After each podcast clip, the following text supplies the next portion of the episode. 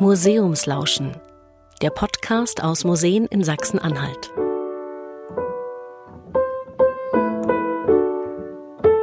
Die Stadt Sangerhausen befindet sich in einer Region mit sehr vielen Bodenschätzen. Im Mansfelder Land türmen sich die Abraumhalden. Und die Bergleute haben bei ihrer Arbeit viele historische Funde gemacht. Darunter Überreste vom Leben aus der Bronzezeit und Fossilien. Ein besonderer Fund ist zum Wahrzeichen der Stadt geworden. Was ein Tischlermeister damit zu tun hat, hören Sie in dieser Folge. Herzlich willkommen. Wir wünschen viel Spaß beim Lauschen.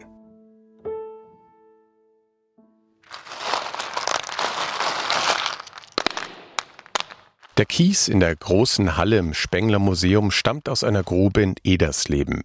Dort wurden in den 1930er Jahren Knochen gefunden. Sie waren gewaltig und gehörten zu einem Tier, das längst ausgestorben war. Der Fund war ein Zufallsfund. Also es gab in Edersleben so ein Kiesgrubenareal und in der einen dieser Kiesgruben ist ja eines Tages der rechte Oberschenkel zum Vorschein gekommen, ist dort entdeckt worden. Monika Frohrieb ist Kulturhistorikerin und leitet das Spengler Museum in Sangerhausen. Und die Fundstelle muss man sich so vorstellen, das war ja quasi so ein Sand- und Kieshügel. Und der ist von der Kiesgrube so angegraben worden. Und es war dann so eine Situation wie eine Steilküste an der Ostsee, muss man sich das vorstellen. Fünf oder sechs Meter hoch Ziemlich weit unten lag das Mammutskelett in dieser eiszeitlichen Ablagerung. Auf dem Kies im Museum steht heute das komplette Mammutskelett, von Metallrohren gestützt. An der Schulter ist es fast vier Meter hoch. Die Stoßzähne ragen so weit in den Raum hinein, dass sie von zwei dünnen Stahlseilen von der Decke gehalten werden müssen. Ja, das ist das Skelett eines Steppenmammuts. Und äh, das Steppenmammut ist ein Vorläufer des wollhaarigen Mammuts. Das ist ein großes elefantenartiges Tier aus der Eiszeit. Das Steppenmammut ist erdgeschichtlich älter und es gibt nur Skelette. Also von den wollhaarigen Mammuts gibt es ja eingefrorene Kadaver. Da weiß man auch, wie lang die Haare waren, was die für eine Farbe hatten, wie die Organe ausgesehen haben. Und von diesen Steppenmammuts hat man aber nur Skelette. Das heißt, wie sie wirklich ausgesehen haben im Leben, das äh, bleibt Spekulation. Die Steppenmammuts lebten vor mehr als 500.000 Jahren hier in Sachsen-Anhalt. Also landschaftlich muss man sich eine sommerwarme Steppenlandschaft vorstellen.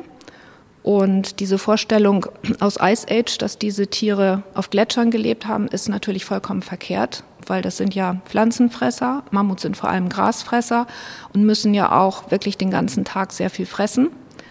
Und das heißt, sie brauchen auch eine offene Vegetation. Und ja, man muss sich eine Steppenlandschaft vorstellen, eine offene Landschaft, ein paar Bäume, ein paar Gebüsche. Und die eiszeitlichen Tiere, die sind häufig größer gewesen als die Tiere heute. Die großen Mammutknochen von Edersleben wurden 1930 entdeckt. Die Ausgrabungen führte Gustav Adolf Spengler durch. Er war in der Region für seine Sammelleidenschaft und für das Bergen historischer Funde schon bekannt. Spengler war eigentlich Tischlermeister in Sangerhausen. Trotzdem beherrschte er die notwendigen Techniken, die zum fachgerechten Bergen des Mammutskeletts notwendig waren. Also diese Knochensubstanz, die ist sehr brüchig gewesen. Und Spengler musste das am Fundort erstmal festigen. Das heißt, er hat die Knochen freigelegt und hat sie dann mit Gips übergossen und hat sie dann in diesem Gipsbett zu sich nach Haus transportiert in seine Werkstatt.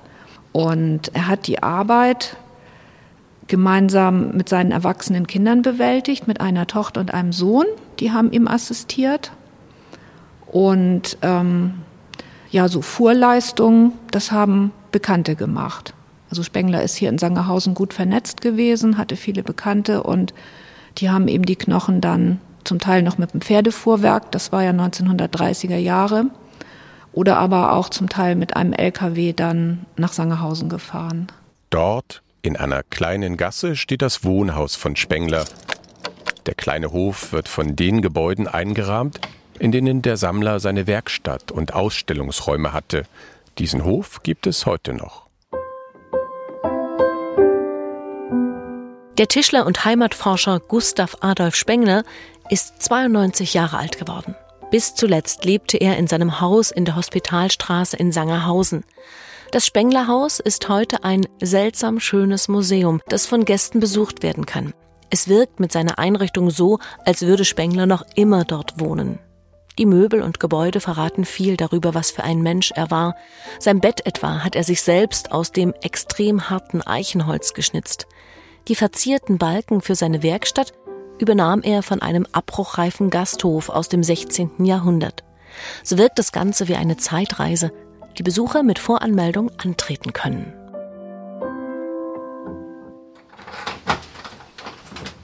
Die Werkstatt auf dem Hof ist noch erhalten. Hier hat Spengler vor fast 100 Jahren die Mammutknochen restauriert. Die Werkzeuge hängen immer noch an ihrem Platz. Wir haben hier eine kleine Handbohrmaschine, die funktioniert noch, wie zu sehen ist. Die ist sogar gut geölt, die quietscht nicht mal. Gerald Warz, Stadtführer und Spengler-Kenner, zeigt Gästen den Ort, an dem die Mammutknochen konserviert worden sind. Dann noch, wenn man so will, eine alte Taschenlampe, so eine Flachbatterietaschenlampe. Äh, ja, wenn es hier mal ein bisschen dunkel war oder er wollte mehr sehen. Diverse Hobel, Hämmer, Pfeilen, Sägen. Und es ist auch hier natürlich zu sehen, was ein Tischler braucht.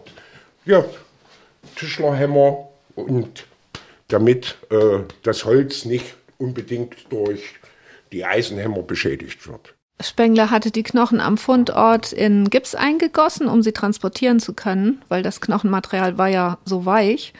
Und das hat er dann hier in der Tischlerwerkstatt vorsichtig wieder auspräpariert aus dem Gips und hat dann überlegt, wie man die Knochen festigen kann und hat das dann ja mit verschiedenen Lacken gemacht und hat zum Teil auch noch Eisenarmierungen eingebaut oder Gipsergänzungen gemacht und auch ein bisschen Holzwolle verwendet. Das haben wir alles bei der modernen Restaurierung dann nach 2000 wieder entdeckt. Nach der jüngsten Restaurierung sehen Besucher am Skelett genau, welche Knochenteile damals noch im Kies erhalten waren und welche Teile Spengler ersetzen musste. Der Unterschied ist farblich abgehoben.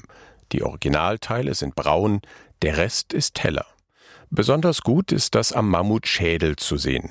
Der Kiefer war sehr hart und hat damit Jahrtausende überdauert. Die Schädeldecke dagegen war eher weich und ist zerstört. Sie wurde von Spengler ergänzt.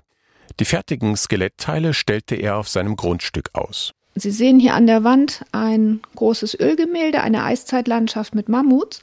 Und vor diesem Gemälde waren die Vorderbeine des Mammuts ausgestellt. Und wenn wir uns umdrehen, auf der anderen Seite stand eine Stellage, auf der der Mammutschädel mit den Stoßzähnen befestigt war. Also das Mammut ist ja in zwei Etappen gefunden worden. Erst das Hinterteil, dann das Vorderteil. Und ähm, deswegen ist es auch so ausgestellt. Einmal das Hinterteil, einmal das Vorderteil. Und man hätte hier auch nicht alles reingekriegt. Also die Hinterbeine standen in der Werkstatt. Also hier passt gut der Kopf mit den Stoßzähnen rein. Dafür reicht die Dimension. Wie hoch ist der Raum? Nicht ganz drei Meter, würde ich sagen. Für die, für die Beine und den Kopf reicht das, aber fürs ganze Skelett nicht. Für Spengler war das Ausgraben und Präparieren des Mammuts der Höhepunkt seines Schaffens. Von da an drehte sich vieles in seinem Leben um das riesige Skelett.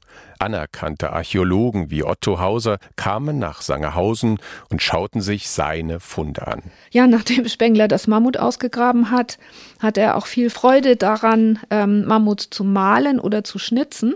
Und hier im Wohnzimmer, die Tischplatte des Wohnzimmertisches, ähm, da sind verschiedene äh, Mammutarten aus der Eiszeit zu sehen. Hier auf der linken Seite ist unser Steppenmammut. Rechts davon ähm, sieht man ein wollhaariges Mammut. Und hier im Hintergrund kommen sogar noch ein paar Waldelefanten aus dem Wald. Die gab es in der Eiszeit hier nämlich auch. Das Mammut war aber auch ein Glücksfall für Sangerhausen. Es ist zum Wahrzeichen der Stadt geworden. Andere Funde dieser Art konnten nicht geborgen werden, erinnert sich Gerald Warz. Ich habe gearbeitet zu DDR-Zeiten im Tagebau Delitzsch Südwest in der Nähe von Halle an der Saale und als wir dieses Feld erschlossen haben, dann sind natürlich auch immer mal Archäologen da gewesen und haben sich äh, den Boden angeguckt. Und an einer Stelle haben sie ein Mammut gefunden. Und ab da ist sofort Stopp gewesen mit dem Kohleabbau in dieser Richtung. Die haben das untersucht, haben es versucht zu bergen. Allerdings lag das so sehr ungünstig, als dann die Luft dran gekommen ist, ist es mehr oder weniger zerfallen. Also die konnten es nicht bergen. Ja, und dann als diese Archäologen dann letztendlich fertig gewesen sind, dann durften wir wieder mit unseren Großgeräten und durften den Boden da wegbaggern. Das Mammut aus Sangerhausen war bis 1952 auf dem Spenglerschen Hof ausgestellt, der zu einem Museum wurde. Es war zwar das spektakulärste Objekt, aber nicht das einzige.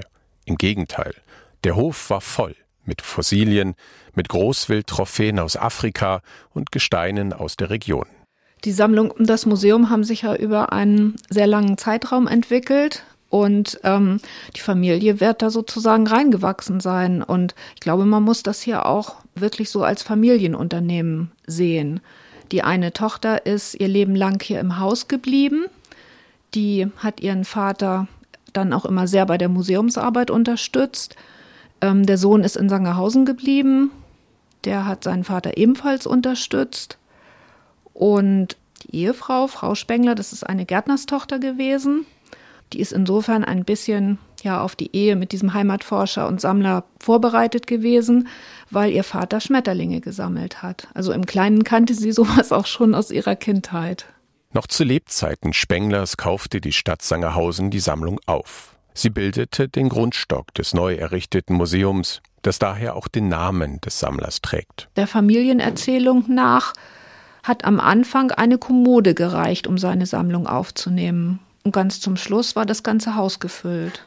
Und dann war es nötig, einen Museumszweckbau in Sangerhausen zu errichten. Da hat jemand mit Leidenschaft und Erfolg so viele bedeutende Funde zusammengetragen, dass die Stadt sogar ein Museum bauen musste. Es war übrigens der erste Museumsneubau der DDR und in dem konnte das Mammutskelett im Ganzen aufgebaut werden. Mehr zum Museum und zum Spenglerhaus finden Sie im Internet unter spenglermuseum.de. Wir freuen uns, dass Sie zugehört haben. Wenn Sie mögen, abonnieren Sie den Podcast. Vielen Dank fürs Lauschen.